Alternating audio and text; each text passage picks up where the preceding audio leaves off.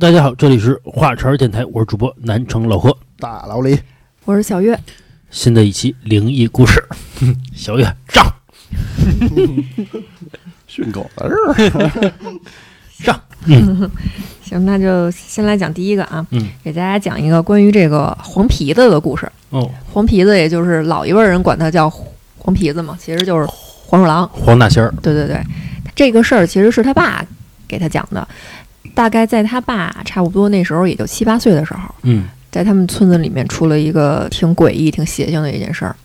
说呀，那时候他们村子里啊，他爸管那个人啊叫李爷爷。嗯说这个李爷爷呀，年轻的时候当过民兵，嗯，然后呢，这个私藏了一把这种就是猎枪。嗯然后那个时候，其实村子里面管的其实挺严的。你要是有这猎枪啊，其实不行，你得交到这种这个叫大队上去。但是他这个李爷爷呢，说自己啊好打猎，以这个打猎呀为生，所以说我得留一把枪，就偷摸把这枪啊就私密下来了。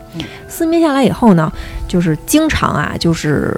用这个猎枪去打那个山里的什么狐狸啊、兔子呀，还有这个黄皮子。然后当时呢，这个村里的人邻居也都劝他说：“这个咱这个其实你看你岁数也不大，然后你儿子呢也是身强体壮的，这个三四十岁嘛，可能是是你们去干点别的活儿。你这种个地也好啊，或者拉个车也好啊，怎么着都行。你老是这个杀生，你这个多造孽呀！嗯哎，这李爷爷不听，说我呀，我就好这个，赚钱是一方面，我能打点东西啊，我心里头舒服，嗯我高兴。我这一天啊，打死一只兔子，我我就美。嗯那就这么一个好人嗯很血腥的一老头儿，啊，可不嘛。说有一天呀、这个拿着他这个猎枪又进山了，嗯，哎，隔着老远呀，就看着一个黄鼠狼跟那儿空空跟那儿跑。嗯哎，李爷爷呢，好像还骑着一个那种小摩托似的东西，他哦骑得快呀，人嗯黄鼠狼跑不过他呀。嗯，来一个跑一个追，马上就看着呀，就离那个黄鼠狼越来越近了，马上就要撞上去了。说那个黄鼠狼跑在一个这个坑旁边儿，这坑里啊铺着好多草。这个跑到这个坑旁边呢，这黄鼠狼掉过头来，一下就给那李爷爷跪下了。哦，啊，说这个李爷爷也惊了，说第头一次打过这么就是杀过这么多生啊，头一次看见会下跪的这个黄皮子。头一个求饶的啊之前都是跑啊，说就给他跪下之后呢，跟那儿作揖。然后这李爷爷就挺新鲜的呢，嗯就从这个他这个小摩托上就下来了。然后一看呀，是怎么着啊？铺满了这个干草的树坑上啊，还有一窝小的这个黄鼠狼，嗯可能估计就是他的孩子，想求饶，意思就是你你饶我一命。然后这李爷爷啊，这个血性嘛，是吧？嗯。这个又血性又血血腥的，嗯。呃，也没含糊，就把这个大的黄鼠狼呢，跟那一窝小的黄鼠狼呢，全给干死了，哟，全打死了。都屠杀了，对，打死之后呢，就扒皮。真狠啊！哦。啊，然后就用一大几小这个黄鼠狼这个皮换了两件棉袄。哦。这皮草换棉袄，啊，我以为做了双毛袜子呢。做棉帽子，啊没有，然后跟他这个大儿子就是李爷爷跟李叔叔一嗯人穿了一件儿。嗯然后说这个爷俩嘛，自打穿上这棉袄之后，就开始这个家里头就出邪事儿，就他们俩呀，就成天就就是谁看谁啊都不顺眼，嗯成天就呛呛。然后到最后啊，说这个呛呛的啊，这个街坊邻居全知道，说那个爷俩本来感情还不错，说自打穿上这棉袄之后啊，动刀动枪的。哟，然后啊，然后后来说太这血腥了。啊，说这个冬天呀还没过完，说嗯这个李爷爷就在家里面就吊死了。嗯，然后这吊死的吧，也不知道是到底是怎么回事，到底是自杀还是他杀，反正都吊死了。那吊死之后呢，他儿子呀也没见着很伤心，还挺高兴的，乐乐呵呵呢就给他爸出殡去了哦，啊。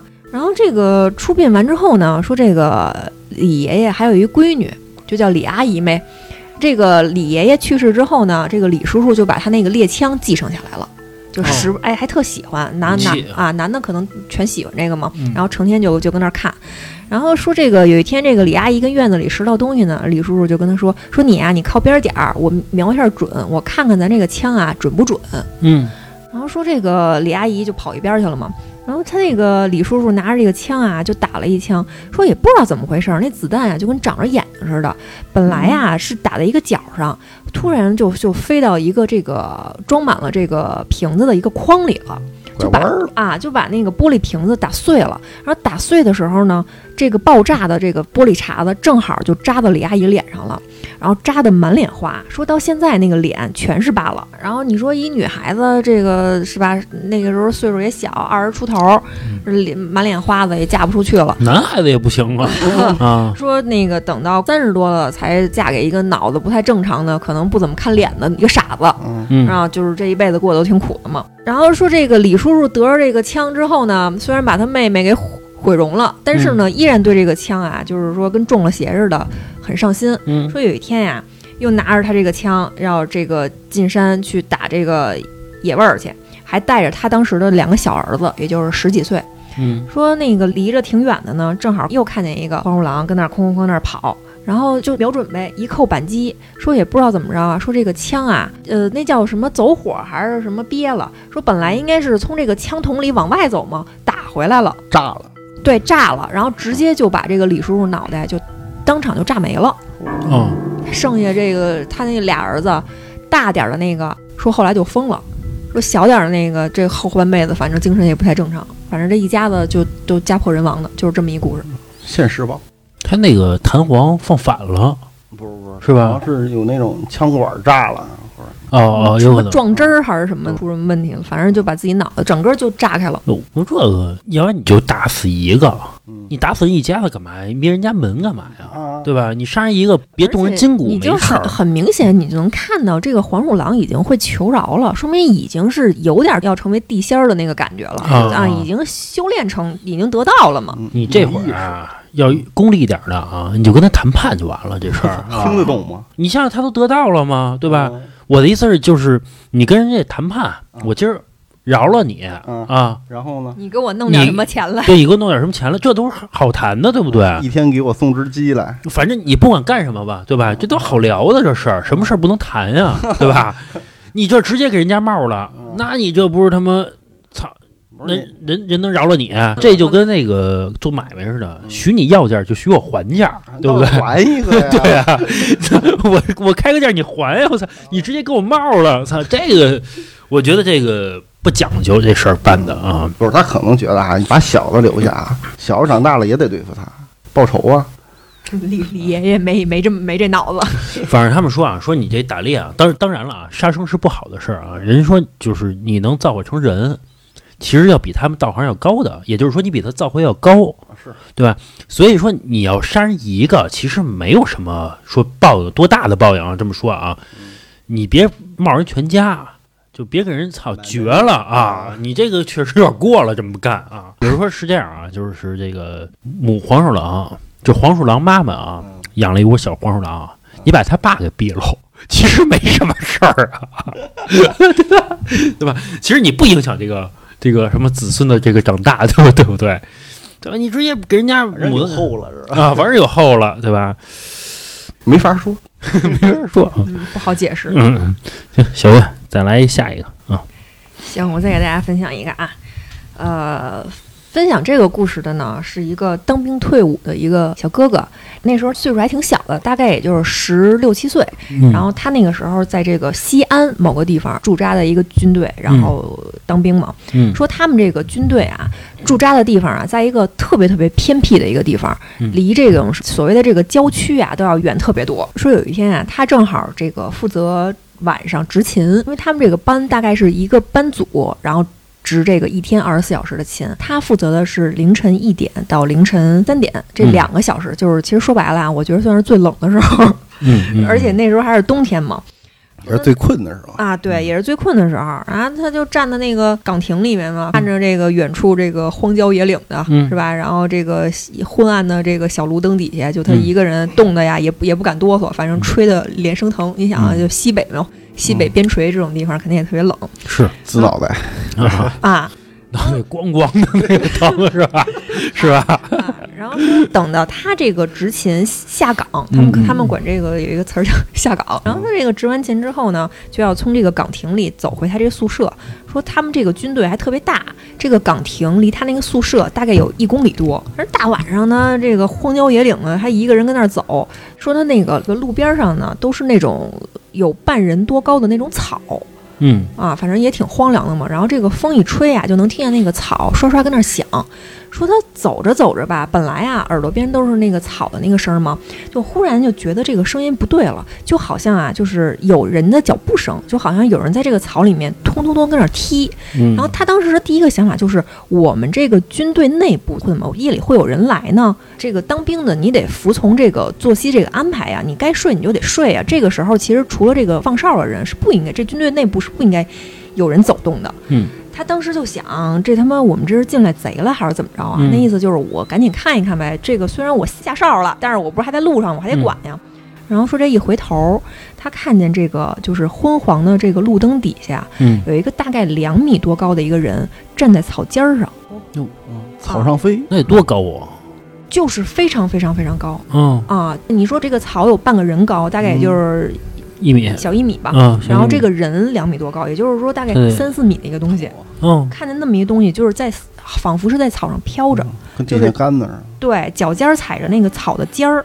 当时这个小哥哥就吓傻了呀！嗯，你说大晚上我看着这么一东西，是吧？嗯他当时距离这东西大概有个十来米，嗯他看着那东西，那东西也看着他，伴随着这个刷刷这个草声，以及这个这个什么大鹩个呱呱呱那声，他们俩就跟那儿对着互相看。然后当时可能也是因为岁数小，十六七岁，这个阳气比较重，然后这个也挺有血性的。说他当时啊，脑子里就是有两个念头，第一个是鬼怕恶人嗯啊，第二个念头是啊，我们要学习这个李云龙的亮剑精神。哦哦哦，对，你像当兵的嘛，可能这个脑子里他会有这样一根弦儿。嗯跟他赶啊，，对，所活学活用。对，所以他当时就干了一个什么事儿？他就一下就拉开了军体拳的第一招哦哦，啊！就这个摆摆好架势。对这这架势一下就拉开了。然后说对面那黑影啊，看见他这样啊，一般可能啊，他觉得他会跑。说这个这当兵的这个小哥哥也不跑，说那黑影也愣了啊，也不知道这是是怎么个意思，这不跑可还行。然后这个小哥哥呢，这个摆完这个架势之后呢，下一个动作是什么呀？他朝那黑影跑过去了哦，啊，他朝那个黑影冲过去了。小勇敢，啊，对。然后说他这个，他当时就想说，我冲到那个黑影面前，我抬腿我就踹丫的，哦，就是非常勇敢嘛。刚才不说这个，他们俩大概距离十几米嘛，嗯然后这当兵的体能也好，速度也快啊，跟箭似的，一下就窜出去了。说距离那东西大概四五米的时候，那东西也吓傻了，然后扭脸也跑，哦然后一个在地上跑，一个在草上跑。嗯，哦，啊，然后说这个这小哥哥就说说我呀，说我在我们这班呀一直都是尖子生，跑步数一数二的。哦，啊，我们队里没有几个人能跑得过我，但是那个东西跟小汽车似的，落我落的特别快、是那大长腿，啊，啊。对，然后歘歘歘的，说就在这个路灯底下就看着那东西啊，呲溜一家伙就跑没了哦，啊，然后这个小哥哥说他追那东西大概追了二百多米，嗯追了二百多米呢，他这边啊累的都快报废了，然后那东西一溜烟儿的就就窜窜草里就没了。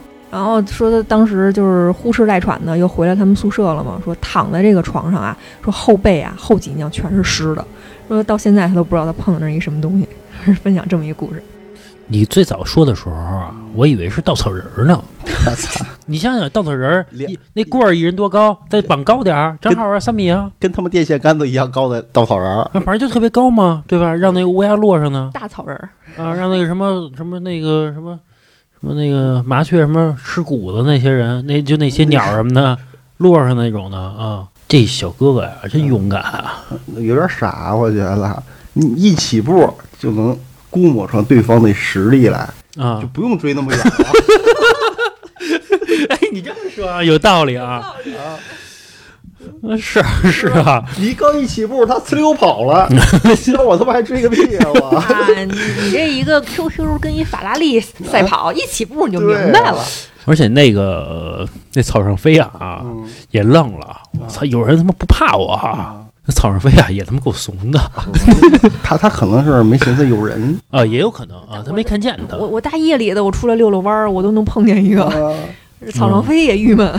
哎，他们说这当兵站岗啊，说这个，就咱不说灵异的事儿啊，说这当兵站岗站时间长了啊，比如说你站了几年的这个门卫什么的，就是你腿都坏了就是那个静脉曲张，啊，腿都站坏了，说是骨头都站坏了，说那个就不能老这么站着，就是人体最舒服的姿势肯定不是那个就是个，卧着躺着 嘛，是不是？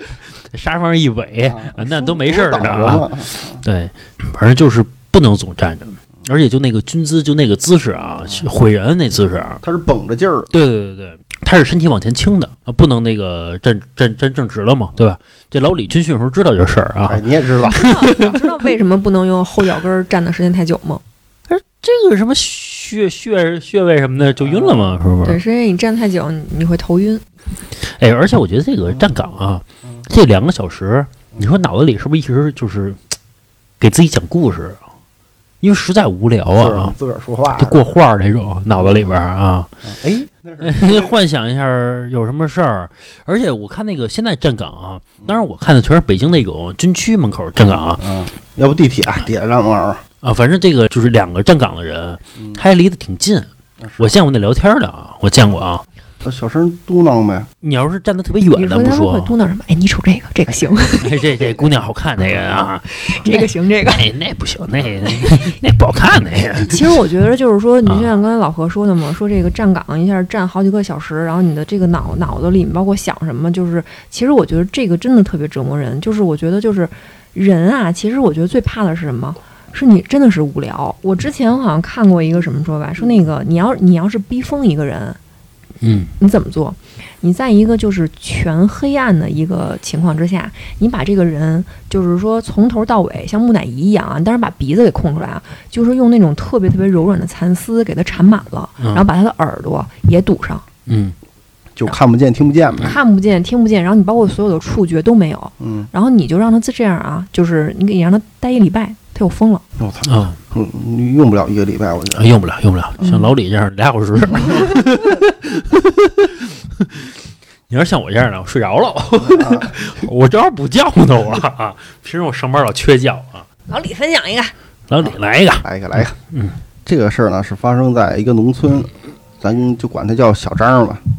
然后呢，有一天啊，说是他在家睡觉，说突然啊有人来敲门，嗯他就去开门了。说一打开门一看啊，是一老头儿站外头，嗯说病殃殃的啊，看上去啊感觉认识他，嗯但是呢又想不起来他是谁嗯，啊。眼熟啊，啊，眼熟。那老头说啊啊，能不能给倒杯水嗯啊？然后他就给他倒了一杯，递给他了。嗯这时候发现啊，这老头啊嗯，脸色是灰白灰白那种的。哦，哎，正奇怪，这这老头怎么了啊？嗯突然间，这老头啊，就掏出一把刀来，哦，直接朝他砍过来。他吓坏了，当时啊，就跟老头搏斗起来了。嗯俩人在地上就摔跤了，滚起来了啊滚起来了。对，嗯最后啊，这个小张啊，就一把把这刀给夺过来了，说朝着这个老头心脏啊一刀下去给杀了。说是哦这时候啊，突然间他醒了，就原来是个梦，做了个梦，哦哦满头大汗呢。一看当时啊，凌晨三点多，哦，后面他也睡不着了。说嗯第二天起床的时候啊，嗯，听见外头一阵哭声。哟，啊，说原来啊是他们村儿。是经常卧病不起的一个老头儿，夜里突发心脏病，说没了人，嗯，说正好啊当时是凌晨三点多，我操，后来村里人就说啊，是不是老头儿想找一替死鬼呀、哦。反正这事儿就完了。哦，在梦里先杀了他。对对对，啊，这样老头儿就不用死。哦，这老头儿看也有点道行。这老头儿挺鸡贼的啊。啊。可能就是人人家来锁他了，说你不跟我们走也行，啊，你杀一个你找一个啊啊他说行，那你等着吧。啊，行你等着去啊啊。关键你你找点那个老弱病残的呀，你找一男的啊，你要找一个女孩儿，对吧？你找一弱的，嗯给干了，那多简单啊！这个我操，这小伙子反正那多害怕呀，对吧？那他必须的呀，他不怕他他他会跟他打吗？不是我的意思是，操，第二天你你要是知道这是纯的一个梦是吧？对，不是你要知道这是一个纯的一个梦，还好一点儿。嗯你觉得哎，可能做噩梦了，就这一这种的。嗯你要是第二天发现一老头儿真的死了，也是夜夜里三点多啊，啊，我操，那你这个你不得好好看看这老头儿的的脸和昨天梦里边那是不是一样的？我操，你敢去啊？要你，你去吗？我不去你就当装糊涂了，啊。你自己骗自己，嗯我就得闹清楚了。那你看见如果是的话，你不得吓死啊？要不是呢，我不就开心了吗？这事儿不就过去了吗？自己找乐来要不然啊，他这故事啊，嗯还跟别人讲一辈子啊啊，是吧啊？你像这小伙子，是不是得讲一辈子这故事？嗯嗯，逮谁跟谁说。那那个小月，下一个，呃，分享这个故事的呃是一个小姐姐，嗯，她说她呀有一个童年的就是发小而已，嗯一个小闺蜜，嗯说这个他跟那个女孩儿小时候玩的特别特别好，但是后来这个女孩儿大概在十多岁的时候就生了一场特别特别重的病，然后自此之后就是一直缠绵病榻，也没法再上学了，然后也没考大学，然后连工作呀那就更别说了，谈恋爱呀也别想，然后成天呢就是往医院跑，就是。因为都是普通家庭嘛，然后等于是把这个家里的钱其实也耗得挺干净的了。这女孩呢也也挺懂事儿的，就是一直觉得挺对不起她父母的。然后父母呢，当然就是爱孩子嘛，就是觉得倾家荡产，我也得给她治。嗯然后后来呢，这么断断续续的拖了大概得十多年吧，等于是这个女孩儿跟她的那个小闺蜜都已经二十多岁了。嗯这女孩儿呢，就就是出来去打工了，跟她这朋友很长时间都没有见面了。嗯说有一天啊，这个女孩儿夜里睡着睡着觉，忽然做一梦，梦见什么？就是梦见她跟她特别好的那个女孩儿，他们两个那时候还都是小孩儿的那种样子，大概七八岁呢，手拉着手在这草地上啊，跟那儿开开心心跟那儿玩儿呢，一会儿揪个花儿啊，一会儿弄个大扑贴儿的，是吧？啊，是 扑个蝴蝶什么的，哎，特开心。然后玩着玩着呢，两个人就并排啊，跟那草地上躺着，然后躺着躺着吧，就忽然就从远处啊，就来了一个老道士，说这个老道士啊，看着仙风道骨的，但是呢也反正挺悠闲的。甩着个拂尘，嗯然后走到他们俩旁边啊，也不理他们，不跟不不不瞧他们，就拿了一朵小白花儿，要给这个女孩儿的，就那朋友，就那个生病的女孩儿，嗯，要给她戴在头上。然然后这女孩在梦里下意识的就说：“不行不行，不能给她戴，就要把那花儿给弹开。哦，老道士呢也不急，又把这个弹开的这个花儿呢又给捡起来，又要给那女孩儿去戴去。嗯然后这样反复了好多次，然后那女孩儿都给弹开了。嗯老道士一看那样啊，也没急，也没说什么，就走了。然后后来这女孩儿就醒了呀，醒了以后就觉得这个梦是不是一个挺不好的事儿啊？嗯，说就给家里就是说老家的父母打了一电话，就问他说那谁谁谁现在怎么样了？然后那个父母就说啊，反正还那样吧，就是还是一直就是缠绵病榻的，去医院什么的，反正家里就是还都给他治着呢。嗯然后他就有点放心了，说可能我做这个梦啊是想多了。然后后来又过了一大概几个月，晚上睡觉的时候又做了同样的梦，场景什么的都是一模一样的，有花儿、有草儿、大铺天儿什么的，都挺开心的。然后又玩一会儿呢，两个人又跟那儿并排着，跟那草地上躺着，躺着躺着呢，那个老道士又来了，哦又要给他这个朋友啊带那花儿。哦，他那梦里呢，依然是说那意思就是不能给他带这花儿，可不能带。然后这样反复了几次之后呢，他那朋友就把他给拦下了，就跟他说说这花儿啊，迟早得带哦，啊。然后听完这个话之后呢，那老道士再给他戴这个花儿，那女孩就没拦，然后这个花儿就戴上了。然后戴上之后，第二天他一醒，他又接着他妈打来了一个电话，说那个女孩跳楼了，就是觉得可能真的不想再就是拖累自己的父母了，就从他们家七楼就跳下去了。当时反正就是现场惨不忍睹的嘛。嗯然后后来就是整理遗物的时候呢，就翻到那个女孩的日记了。然后那个日记呢，当然是就是首先就说感谢父母怎么样的，然后后来还提到了分享故事这个女孩，说前段时间梦到她了，然后把这个场景简单的讲了一下，跟那个女孩梦到的一模一样。然后最后又提了一句说什么就是希望她以后未来都好吧，下辈子有缘咱们再见，就是类似于这样的话。他就分享了这么一个故事，那要不一直不带那花儿呢？就没事儿吧，就死不了。也不能这么说。哦，这个等于有预兆。嗯，我觉得甚至都有可能是那女孩先死，然后这女孩才做的那个梦。她其实都已经死了，然后这女孩与此同时或者同时发生，她做了这个梦。然后一那女孩跳楼的同时，然后这边道士在他的梦里给那女孩戴上了白花儿。那等于说是还是有感应，是吧？对，我中间插播一下啊，如果喜欢我们节目的朋友呢，可以加我的微信号七七四六二二九五。我再说一遍啊，七七四六二二九五，我会把您加到我们的微信群里边儿。啊，有最新的节目呢，我第一时间会发到群里边儿。啊，包括可以在群里边儿这个咱们一块儿沟通吧，聊天嘛，是吧？行，来冲浪，来冲浪。聊天冲浪嘛。行，节目继续啊。嗯小月再来一个。好，那就再讲下一个故事。这个故事呢，他讲的算是自己小时候老家发生的一件事儿。哦，说他那个时候呢，这个女孩儿啊，分享故事是个女孩儿，她父母算是那种机关单位，哦反，正就是也是有那种什么评什么科长、处长的那那一类的。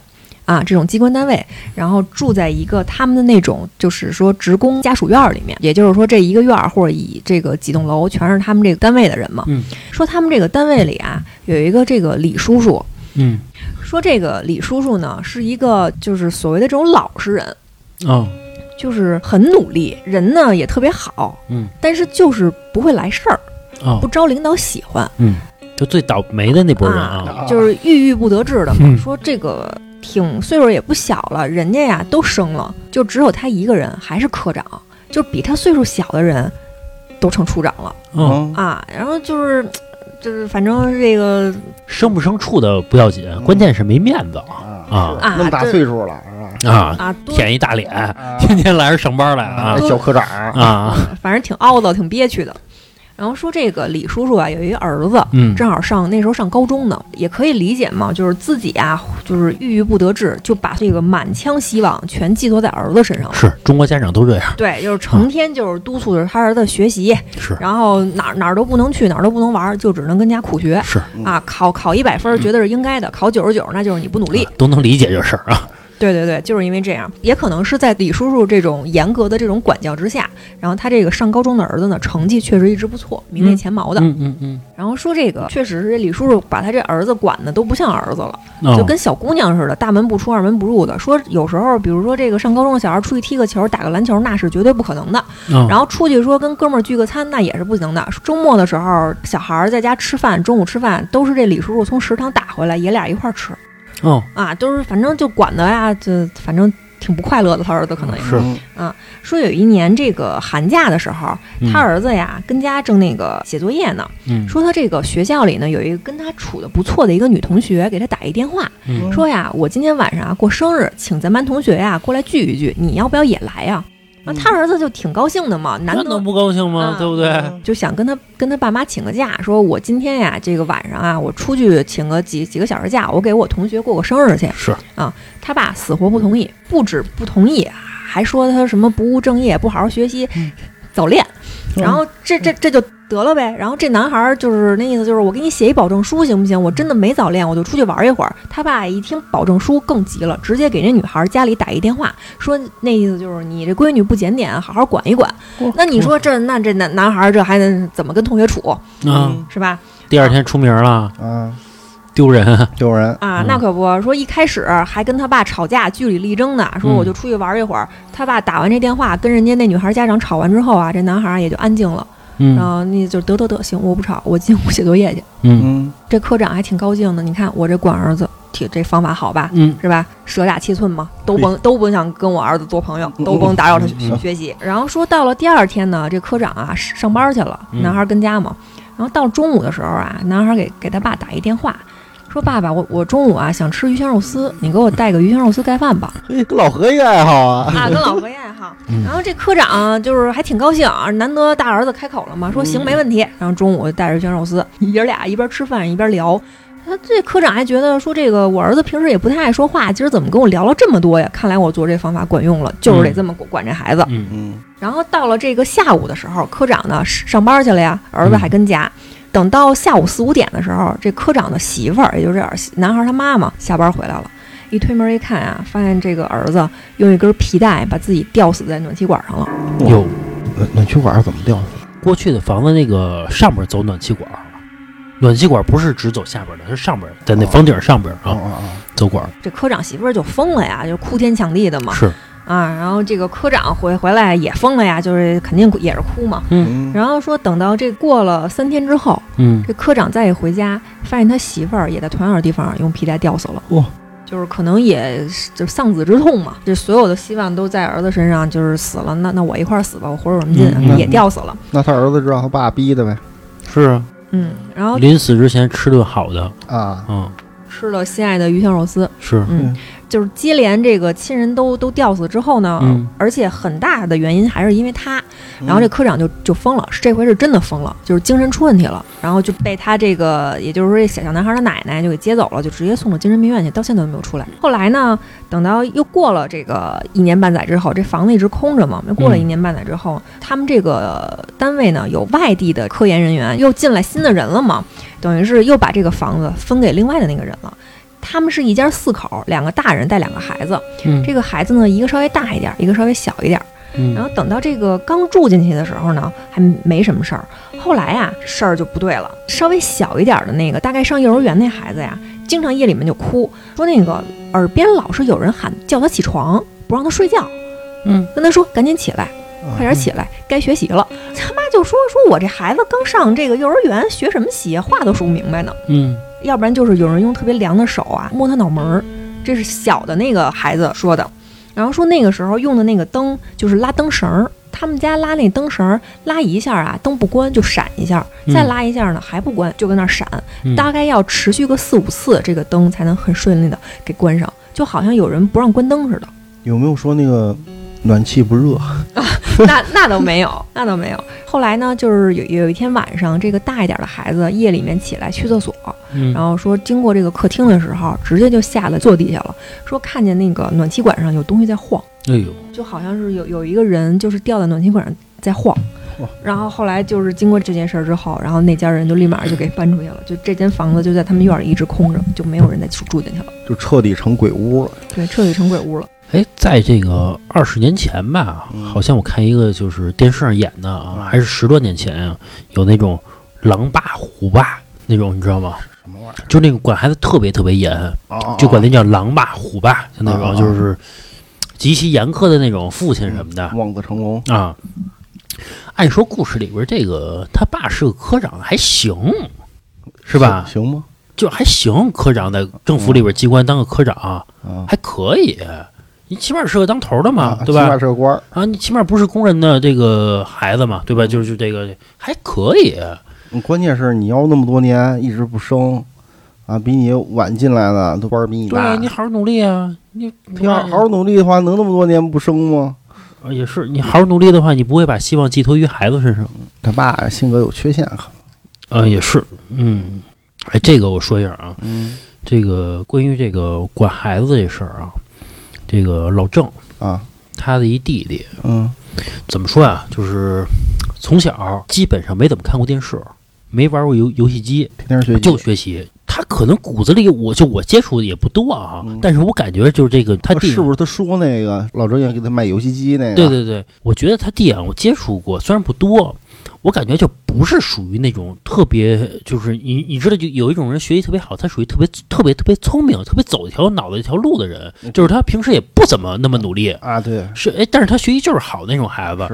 但是我接触他弟啊，我觉得并不属于那样的人，嗯但是说人家那个就是刻苦，就是学习。硬背，后来就是他的，就老郑的这个叔叔婶子呀什么的，就是一直逼着这孩子学习。嗯最后这孩子啊，据说是上了高中之后啊，嗯才能每天看一个小时的电视。也就是说，那个小孩儿，也就是在呃高中的时候，身边人都有手机了，嗯，他绝对是没有的与世隔绝，啊，都玩游戏机，都去什么网吧什么的，绝对是不去的，不可能，人连电视都不看那种。反正就是最后呃高考嗯，六百多，清华、北大，呃外交学院。嚯，反正六百多嘛，不错。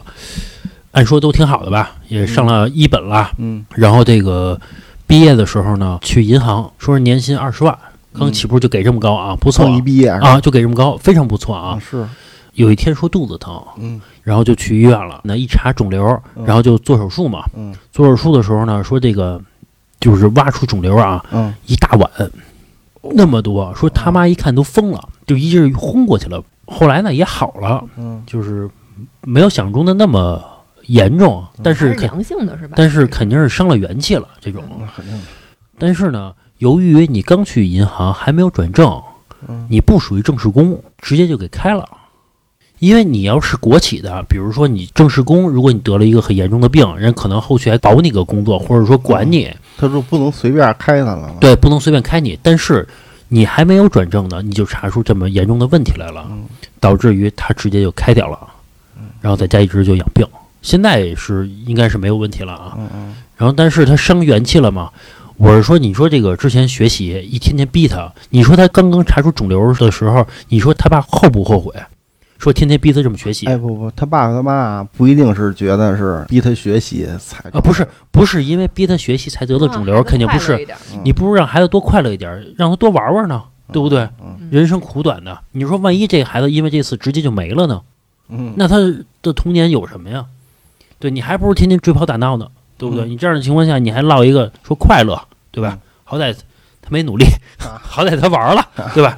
也值了这个这个至至少之前的回忆全是快乐的，对就比如说像老何说他这个这个弟弟嘛，其实天赋没有那么高，但是所有的成绩都是靠自己努力。那是我认为的啊，也许人天赋很高啊，我说实话，我觉得啊，就是一个人的优秀是需要天赋的。我你会发现，有的人真的天生就是干什么学的都非常快，并且他理解能力、接受能力都很快。然后他在学一样东西的时候，就是比普通人要好。聪明的人背一遍就行，然后不聪明的人要背十遍。嗯嗯所以我觉得这种优秀是需要天赋的嘛。我我之前啊，我在我在知乎上看到一个这个帖子，我觉得还挺有意思的。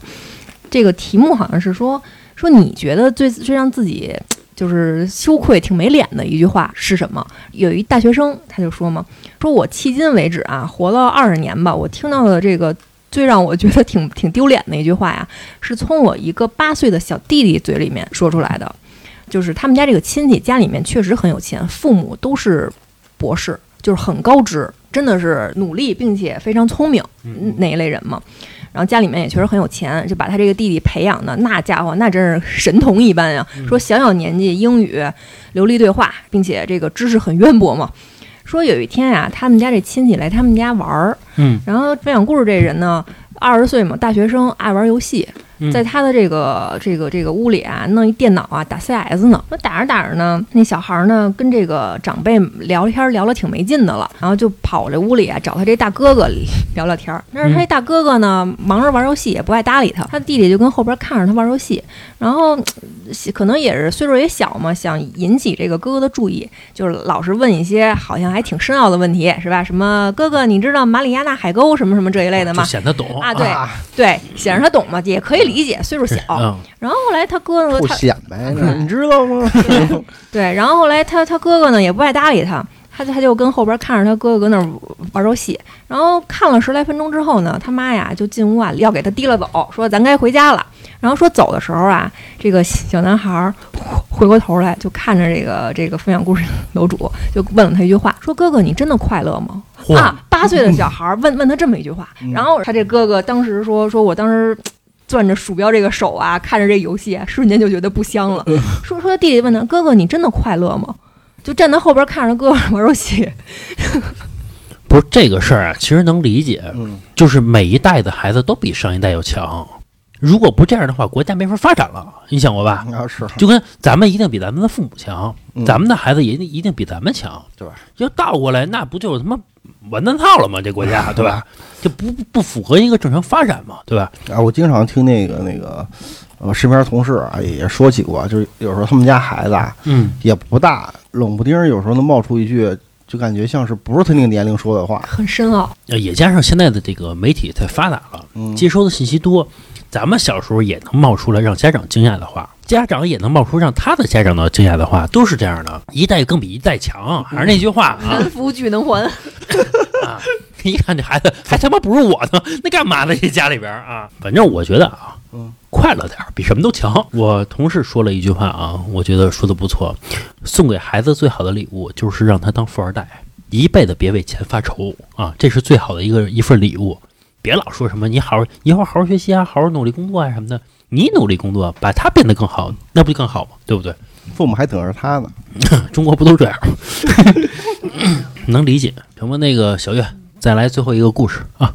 行，我最后再给大家讲一个啊，嗯这个故事其实跟刚才那个科长发生的这个地点是一样的，都是他们这个院儿里头哦，啊。然后这个事主嘛，就算是是一个女的，一个阿姨，我们我们就叫她李阿姨吧。啊又是姓李啊，啊，嗯，然后说这个李阿姨其实跟这个科长是同事，嗯然后属于他们这个研究院里的一个小干部吧。嗯然后这个李阿姨的丈夫呢，是反正在外面自己开了一个小公司嗯啊。这个李阿姨啊，说这个跟她这个老公两个人大概三十来岁吧，也没孩子，感情呢也算不上多好，就很一般。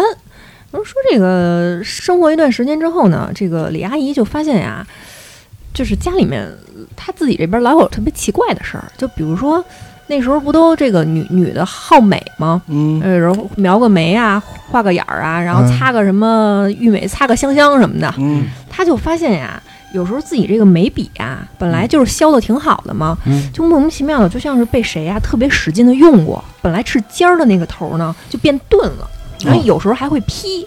哦，她老公写字儿去了，啊，然后啊，她就觉得特奇怪呀、说这个这个三天两头出这事儿，说我刚弄好的这个东西怎么就这样？家里进贼了？那谁谁这么闲呢玩我这个眉笔啊？嗯还有说她这个抹抹脸这擦脸油，有时候刚打开一罐儿，刚把那个尖儿给抹了，嗯刚用完那尖儿，然后再打开一看呀，就被谁呀挖着底儿了给蒯了一大勺。嚯她老公这个脚干啊，脚裂了，洗完澡是吧啊？抹那大 S 大宝 S O D 蜜什么的啊，她，反正呃，然后就特奇怪。你说这女女孩儿爱美嘛，然后怕这个衣服裙子上有褶子，都会给它挂起来。是她发现她本来挂的好好的这个连衣裙呀、有时候就莫名其妙的被团成一个团儿，就扔在衣柜里面。反正是肯定是被人穿，就是试穿过了，又给塞进去了。她老公有什么癖好啊？她就觉得挺奇怪的嘛。嗯然后说一说有一天这个她这个晚上啊，身体不太舒服，然后睡得挺早的。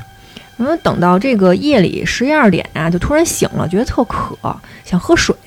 然后起来一喝水呢，发现这个厕所的灯还亮着，他就去看呗。然后去去那个厕所啊，一看，发现呀，她老公啊正拿着她的眉笔画眉毛呢，哟，还真是她老公。我蒙对了，就啊对着镜子画眉毛呢。嗯然后说这个还特使劲，嗯。就是明显就是属于那种不会画，然后跟那儿硬画，然后把自己那眉毛啊描的跟那个关公似的。哟，哦，就刚出柜啊，嗯啊，然后还抹她的口红。哦，刚开始吗？啊嗯，啊。不熟练的，说啊练习呢。啊，然后她当时我吓坏了，是什么意思这是？然后看她这个老公这样子啊，就是半眯缝着眼，那你估计就是梦游呢呗。啊，她当时可能觉得我老公这是什么时候新添的毛病梦游啊？那你这梦游，你那那不用说了，那我那衣服那样肯定也是她老公穿的呗。嗯啊，也不知道她老公什么时候添这么一毛病。她隐约听过啊，说这个人梦游的时候啊，不能拍醒他，啊拍醒了有可能把自己给惊着是啊，吓吓坏了就。然后就看她老公就是那个把自己画的跟鬼似的，画完之后呢，又把脸给洗了，洗了之后啊，就像什么事儿没发生一样去睡觉了。她也不敢说什么，就跟着呗，然后哆哆嗦嗦的睡完这一晚上，然后第二天醒了之后啊，就是试探性的就问她老公，她老公啊，对于昨天的事儿一点印象都没有，说你绝对不可能，你说说瞎话了，要么就是你梦游呢，就不承认。哦不承认这女的有什么办法呀？就觉得就是，那你这你老公有有有这梦游的毛病，你就只能是忍着呗，毕竟还没发生什么特太奇怪的事儿嗯，这还不奇怪？啊。对，然后就是忍着呗。然后后来又过了差不多一两个礼拜之后啊，说有一天晚上夜里，他又突然又被吵醒了，这回不是自己醒的。吵醒之后呢，他是发现呀，就是有就是屋子里，就是他在卧室去睡觉嘛，然后发现这个客厅里老是有声有男的在嘟囔。醒了之后又发现她老公啊不在旁边，赶紧着就起来就去看看去呗，就发现呀，她老公坐在客厅的沙发上啊，嘴里一直嘟囔着等着我，等着我，然后并且还是用那种就是很尖利的女声儿就跟那说等着我啊，等着我啊嚯，啊，一直在嘟囔这样一句话。嗯然后她就说嘛，她说她还在这个她老公梦游的情况下就问她说等你干嘛呀？嗯然后她老公还回回应她说一起走，一起走，一起走。就是永远都是用那种特别尖利的女声儿嗯就在那说，她当时吓坏了，又接着问说去哪儿啊？然后这回她老公也不回应他了，就一直在说等着我一起走，等着我一起走。后来这个这李阿姨嘛，李阿姨到了第二天说说这不行，我我这个得给我婆婆打一电话，说这我得带着我老公看神经病去。然后就给她婆婆打了一电话，她婆婆公公也来了，她老公呢还就还是不承认嘛，并且已经因为这事儿就急了，就觉得你你冤枉我，你是嗯。就用老何的话说，你日子往窄了过，你不想好好过，你说我有神经病，嗯。想离你直接说呀啊哈，你嫌我挣钱少，你直接说，费啊这劲，趁我睡觉你他妈也是煞费苦心了啊，啊，想出这理由来啊，然后后来她这个公公婆婆一一听，因为毕竟可能对她儿媳妇儿还是就是算是挺相信的，就觉得你梦游这件事儿，我儿子自己不知道，那我儿媳妇儿这么说，那我就带着儿子去瞧瞧去呗。是等于是这个四个人一块儿就去医院了。去医院，这大夫说，就给检查一下什么脑电波什么的都看了看，说说这个没办法呀，说那你要不然就等着下回梦游的时候你再带过来。这个这李阿姨说这不是他妈混蛋吗？说我梦游的时候我怎么我怎么给他带过来呀？这不现实啊应该应该给医生一大嘴巴啊！啊，啊！然后这个那没办法又给领回去了。领回家去之后啊，这个又过了一个礼拜，还算是相安无事吧。那过了一个礼拜之后啊，她这老公夜里又梦游，这回是怎么着啊？说这个面目狰狞的坐在床边儿，就盯着这个李阿姨，就一直嘟囔，就还是用那种女声在那说：“说你先去，你先去，等着我，等着我，你先去。多瘆人啊！啊，就是很吓人。后来这个李阿姨可能这会儿也稍微适应点了，觉得她老公就是梦游嘛，比之前稍微好一点了，能接受一点，不那么害怕了。结果呀，又过了几天之后，她老公夜里啊，她一睁眼发现自己床边站着一个没脑袋的人，然后一看是怎么着，是她老公啊拿一白布把自己脑袋给蒙起来了。嚯那可不在这个月光底下看着没脑袋吗？就那么站在床边儿。然后后来到了第二天，她再跟她老公提这事儿，她老公还是说绝对不可能。嗯，结果啊，说完这件事之后，她老公就失踪了，嗯，这人呐、就没了。哦，那怎么办？报警呗。然后嗯一报警啊，后来这警察就肯定就去查这事儿嘛。说查这事儿啊，后来就把这事儿也查明白了。说她老公啊，不是这个小老板嘛，嗯有点钱，这嗯好日子啊往窄了过，找一小三儿。嚯然后这小三儿呢是一外地一女孩儿，刚毕业，也没什么钱，想着啊能傍一大款，那不挺好的吗？嗯结果啊，跟她老公啊苟的一段时间之后啊，又找了一更有钱的人，嗯，嗯要把她老公踹了。踹了之后，你说你和平分手就和平分手呗。这女孩不，非要跟她老公勒索一大笔钱，说嗯你要是不给我这钱，我就给你老婆打电话，我就去你公司，我这儿还有裸照，我就贴的到处都是，嗯我登报纸。她老公就说：“那个，那行吧，把这女孩约在了他们之前经常去约会的一个小公园里面。嗯然后在这个小公园里面拿了一块石头，把这女孩后脑勺打破了，扔到湖里，直接淹死。后来等到这个警察再把她老公给找到的时候，她老公这个人就已经疯了，但是嘴里面还是一直在嘟囔着那几句话：“等着我，等着我，一会儿见，一会儿见，你先走，你先走，你先走。”有可能，我觉得是不是就是那个被他杀的那个女孩上他的身儿，然后啊找他来？这不是有可能啊，这是肯定是啊，是啊，还能有谁啊画皮那儿嗯，这个说说是那个说梦话的时候啊，你嗯跟他对话，其实那个说梦话的人是很累的，说是很累的。啊，他是很累的，呃，我我之前节目里边好像说过，就是我大学宿舍有一个人，嗯，每天夜里边十二点一刻准说梦话，说什么呀？每每天。说什么呀？就是嘟囔一句。啊，就嘟囔一句，啊，每天十二点一刻，前后差不了差不了两分钟啊啊，准说，听得清就楚，呃听不太清楚，就呜就一说说一句话。啊，每次准说，就说什么都有。嗯，哎，听说啊，有一招就是说梦话的人啊，你把他鞋给嗯他翻过来，你问他什么，他就答你什么，啊，银行卡号什么的啊，这这，嗯这操，到最后啊，嗯，我们都等着他每天十二点一刻说完梦话，我们再睡。也不吵啊，不是，我们就玩嘛，啊啊啊，玩嘛，合着这么多年都没听清，到十二点也不是听不清。嗯，比如说，他说去哪儿去 我操啊，突然冒出这么一个啊？你干嘛去啊啊？就这种站住，啊，都都有可能，说什么都有。你他每天都说，说有时候就听不清楚。嗯所以说，一到十二点十分左右的时候，我们就不怎么说话了，就等着他。我之前节目里边好像说了，说有一次他他有时候也不是说说梦话啊，他有时候梦游，他直接就下床了。下床之后，比如说他呃，我记得有一次啊，他是十二点一刻左右，他就从那个他睡上铺，然后从上铺就爬到下铺来了，然后他就走到睡房去了，我们在后边跟着他。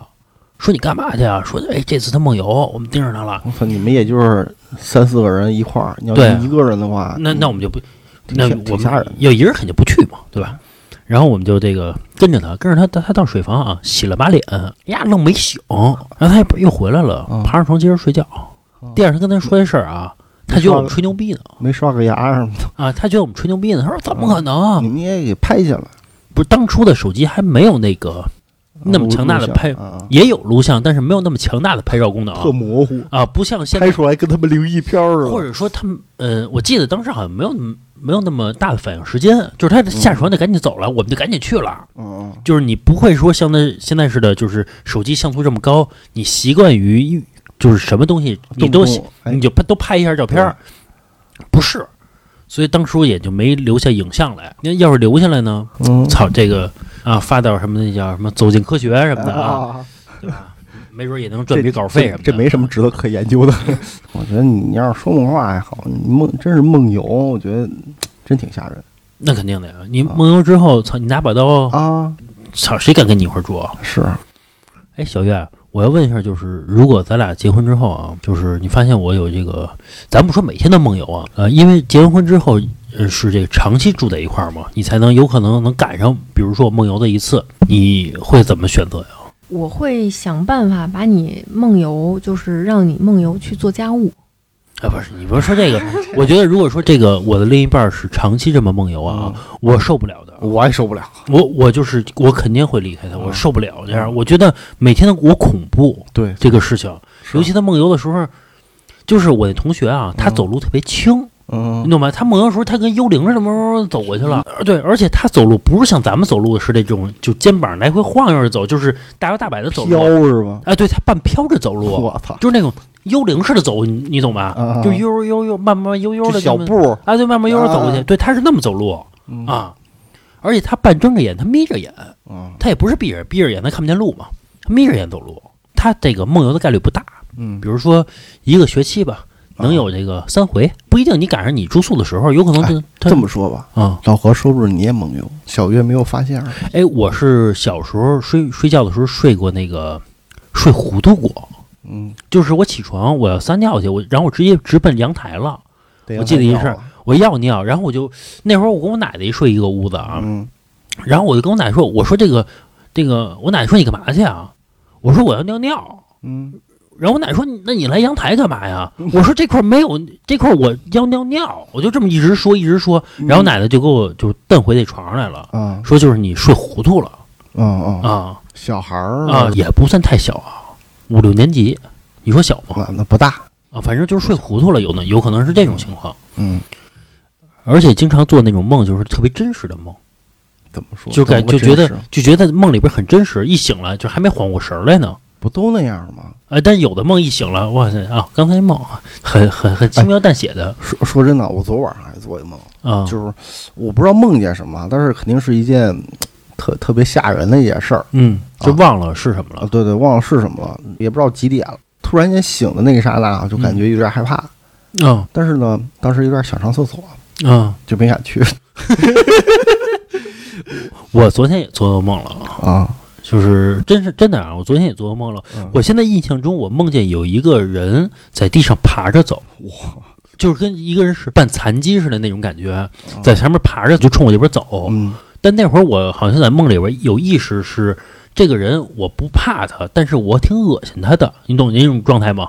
比如说一个人他在这个梦里还挺牛逼啊！哎，就那种状态，嗯但是我挺膈应的那种感觉，嗯嗯好像呃类似于就几种这种场景来回切换，完然后我就醒了，嗯反正就是也是做噩梦了，嗯，嗯我也不知道为什么，就这一年啊，就这一两年吧，自打结婚之后啊，噩梦就比较多，点小月了呗。行吧，那个这期节目就到这儿吧啊！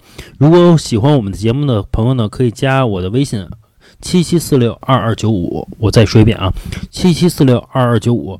呃，你加我微信之后呢，我会把您拉进我们的微信听友群里边。呃，有最新的节目呢，我会第一时间发到群里边。